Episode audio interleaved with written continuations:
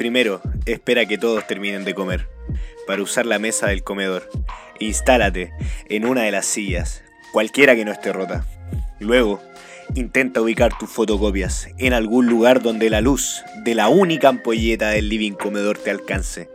Por último, y cierto, lo más importante, ignora el ruido, ignora la televisión encendida a pocos metros, ignora a tu mamá conversando con tu tía, ignora a los niños gritando, ignora el ladrido de los perros, ignora la música ranchera de tu vecina y uno que otro balazo. Angélica Ramírez, 25 años, Conchalí. Santiago en 100 palabras. Hablemos. Hablemos de educación. Hablemos de clases online. Esto es La pluma sobre el escritorio.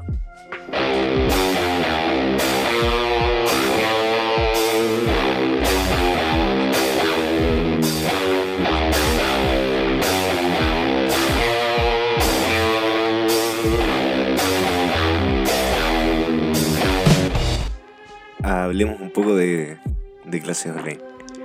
¿Hacia dónde se enfocan las clases online? ¿Tienen sentido? ¿Tienen cabida? ¿Son mejores que las presenciales? ¿Son peores que las presenciales? Me ha bastado de muchos argumentos que he leído de que mucha gente está en contra de las clases online. Em, o mucha gente que es docente no sabe hacer clases online. O no tiene idea cómo manejarse en plataformas para hacer clases online. Entonces, yo creo que es bueno hablar un poco de esto, de cómo nos vemos afectados y afectadas las personas que ejercemos docencia con las clases online. Como un desafío, cómo hay que tomársela, cómo es mandar tareas para la casa, guías para la casa. Varias cosas entretenidas que hablar dentro de las clases online. Que he escuchado mucho, que, es que no baje la calidad que estamos recibiendo de las clases eh, al pasar la clase online. O sea, que un profe que está haciendo su clase virtual no baje la calidad con la que está haciendo clase, porque se supone que se baja el rendimiento y el aprendizaje. O eso es lo que he leído mucho. Pero ¿es verdad que se baja el rendimiento? ¿O que se baja la, el aprendizaje si uno lo pasa a clase online? Difícil hablar de aprendizaje. Difícil hablar si va a haber un cambio o no. Pero pensemos en el inicio. Em, ¿Cuántas personas realmente creen que han aprendido en una clase presencial? O sea, en todas las clases presenciales se aprende. ¿Cuándo se aprende? ¿Cuándo realmente te diste cuenta que aprendiste? ¿Realmente pasa dentro de la clase presencial? ¿Realmente pasa cuando el profe te enseña o la profe te enseña algo? ¿O pasa después cuando lo estudias? O quizás cuando vayas en la casa, al camino a la casa, en el metro caminando y te das cuenta. Y así el insight y te das cuenta, oh, esto era lo que estaban diciendo en clase. No sé si el argumento es que no se va a aprender en una clase online. Yo creo que hay que darle una vuelta más grande a este asunto. Directamente en la clase online yo creo que tampoco se va a aprender tanto. Se va a aprender más y lo mismo, quizás menos que lo que se aprende en una clase normal. Se supone, ¿no? Que va a ser lo mismo. Hay cosas que hay que estudiar. Yo creo que una clase online es difícil de llevar a cabo porque se pierde la personificación dentro de una clase la humanización de la persona con la que estás entablando. Si bien las clases actuales igual dejan de lado mucho lo que es la emocionalidad y los vínculos que se dan entre un docente y un estudiante. Hablando en la universidad, hay docentes que ni siquiera saben el nombre de su estudiante, ni mucho menos qué piensa, o qué está intentando aprender, o qué dificultades tiene para aprender esto.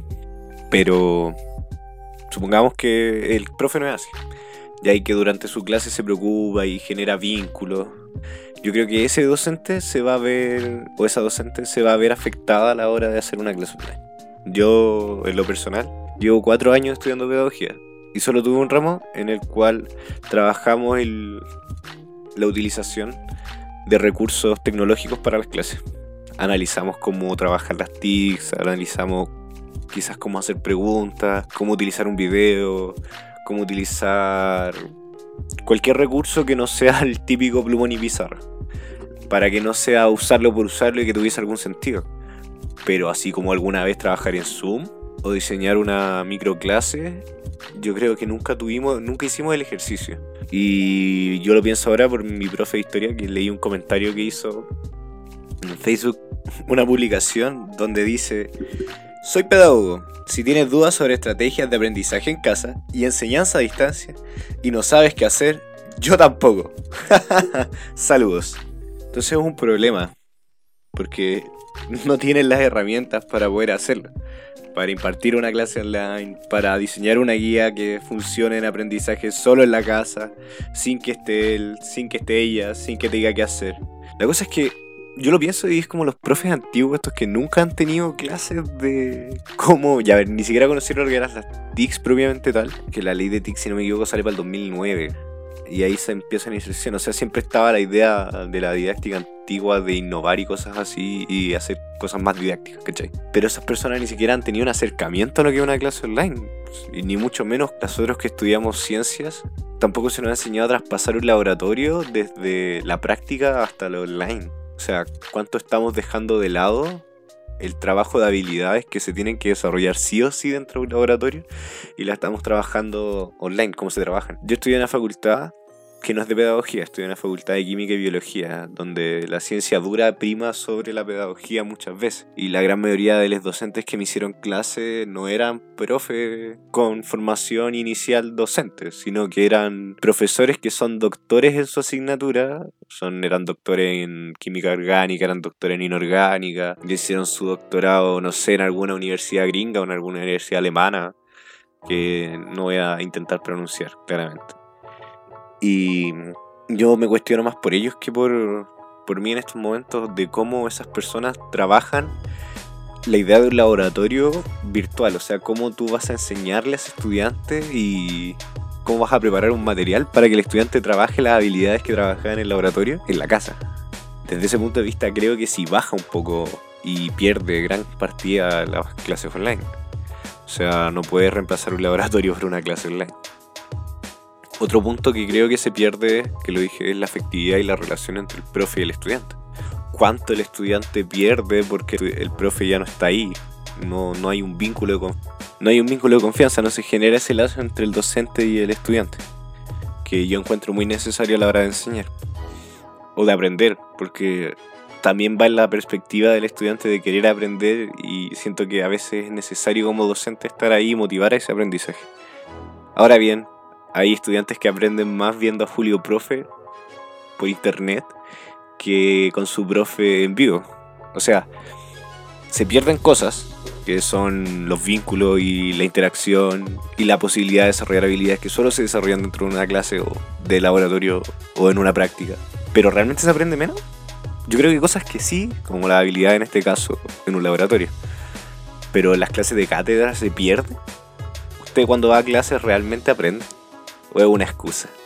O sea, a mí me causa mucho ruido todos estos argumentos cuando a veces esas mismas personas son las que aprendieron más con Julio Profe que con su profe de cátedra de matemáticas. Entonces, ojo ahí con ese argumento. Otra cosa es qué tanto estamos preparados, preparadas y preparadas para hacer clases online. O sea, cuánto sabemos usar un computador, cuánto sabemos grabarnos o trabajar por Zoom en vivo cómo reemplazamos la pizarra, cómo reemplazamos el PPT. El, el estudiante no te va a ver mientras tú lees el PPT, ¿cachai? O sea, literalmente el PPT le va a estar hablando. Y fase importante de la modelización que se necesitan hacer con gestos. Tú modelizas haciendo figuras con las manos, en la forma en que empleas el discurso. También se pierde con las clases online. Hay personas que su discurso, su clase se basa solamente en su habla, pero también necesitan estar ahí para conectar con el estudiante. Esas mismas personas son las que si yo tuve un ramo de algo de tecnología en el aula, creo que nunca en su vida tuvieron un ramo de tecnología en el aula y con suerte saben usar un Moodle o algo así. Entonces creo que nos hace cuestionarnos mucho si estamos preparados o no para recibir clases online o para ejercer clases online. Otra de las temas que eh, se dan mucho y que han implementado por parte del ministerio, que fue la idea, fue enviar guías y guías de trabajo. ¿Estoy en contra? ¿Estoy a favor? Que es una guía de trabajo. Hay dos paradigmas para lo que es una guía, creo yo. Una guía es un apoyo dentro de una clase o es una guía para hacer una clase. Yo creo que es un desafío para algunos docentes generar guías que tú saques al docente y que esta guía pueda enseñar que no sea sacada y copiada de un libro. O sea, para eso mandáis al estudiante a leer un libro, le mandáis el PDF por internet, le mandáis el libro y le pones leer desde la página tanto hasta la página tanto, los párrafos tanto, tanto, tanto. En función de eso responde las siguientes preguntas. No se hiciste mal, para mí no está bien, pero esa es la guía que saben hacer. Quizás no saben enseñar sin estar ahí es presente. Yo me considero malo haciendo guías de ese tipo, de que esa guía te enseña a ti como persona o te facilite el aprendizaje. ¿Cómo tiene que ser diseñada esa guía? ¿Cómo tiene que afrontarla al estudiante? Estamos pensando que estas guías son para estudiantes que tienen hábitos de estudio o que pueden estudiar en sus casas.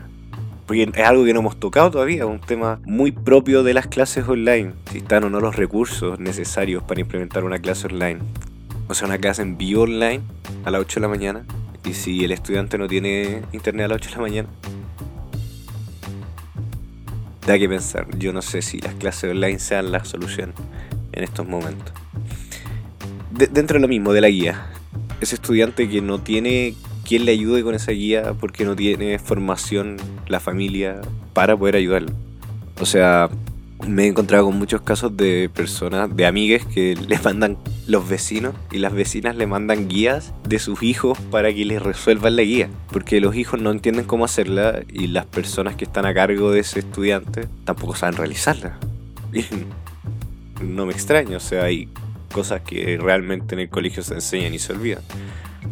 Porque no son necesarias a veces. Aquí quiero llegar con esto, o sea, ¿realmente se puede aprender así? Con el trabajo remoto o es solo una medida aparte. Yo en lo personal creo que las clases online no son ni buenas ni malas. No son malas, pésimas, horribles y es lo peor que hay que existir y no, nunca se pueden realizar. Yo creo que se pueden realizar. Hay ciertos trabajos que se pueden hacer por clases online. Em, no creo que una clase online tenga que ser de una hora y media. Ni tampoco de 45 minutos. Haría clase online exclusivamente de 10 a 15 minutos lo que dura un podcast. Por lo menos los que hago yo. Porque el límite de concentración de una persona eh, no creo que supere eso a través de una red social. Finalmente, si es bueno o malo, lo decidirá el tiempo. Pero yo creo que no estamos preparados. No estábamos listos para hacer clases online y no están las condiciones para realizarse.